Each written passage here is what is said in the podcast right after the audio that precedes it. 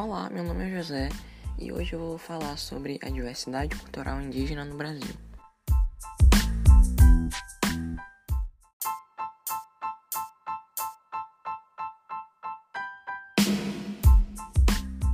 Bom, os povos indígenas somam, segundo o censo BGE de 2010, 896.917 pessoas.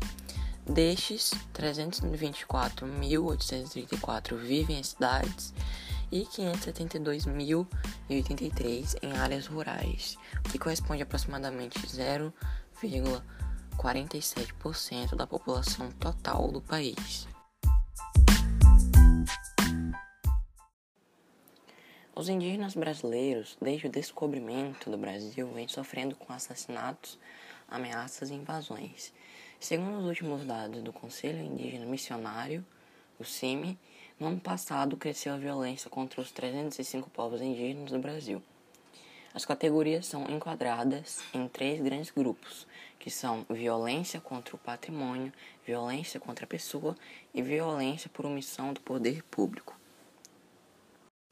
Então, para valorizar as culturas indígenas, podemos reconhecer que são tão dignas quanto qualquer outra manifestação cultural, reconhecer os direitos políticos dos povos nativos e combater os discursos discriminatórios.